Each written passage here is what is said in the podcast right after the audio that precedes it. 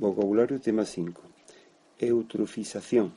Un río, un lago, un humedal o un embalse sufren eutrofización cuando sus aguas se enriquecen en nutrientes por una fuerte aportación de nitratos, lo que provoca el excesivo crecimiento de plantas y otros organismos que al morir se pudren, generando malos olores y consumiendo gran cantidad de oxígeno del agua, lo que destruye finalmente el ecosistema. Manantial, afloramiento a la superficie terrestre de agua subterránea. Salinización, aumento de la concentración de sales en el agua de un acuífero. Se produce por una excesiva extracción de agua, que eleva la concentración de sales o por intrusión del agua del mar en los acuíferos litorales, como consecuencia del descenso del nivel de agua del acuífero.